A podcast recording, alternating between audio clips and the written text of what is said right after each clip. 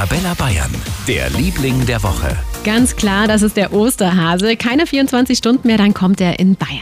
Klar, heuer wäscht er sich ganz besonders häufig die Pfoten und hält genügend Abstand, aber er kommt, das ist ja schon mal das Wichtigste.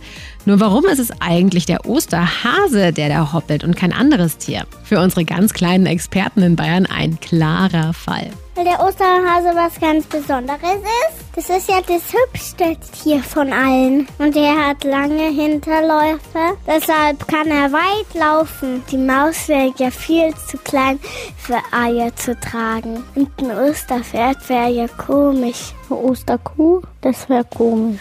Weil der Osterhase auch viel schneller ist. Der kann sich auch gut verstecken. Genau, und deswegen sehen wir ihn auch nie. Es ist also schon ganz gut, dass morgen der Osterhase kommt. Für ganz Bayern, der Liebling der Woche auf Arabella Bayern.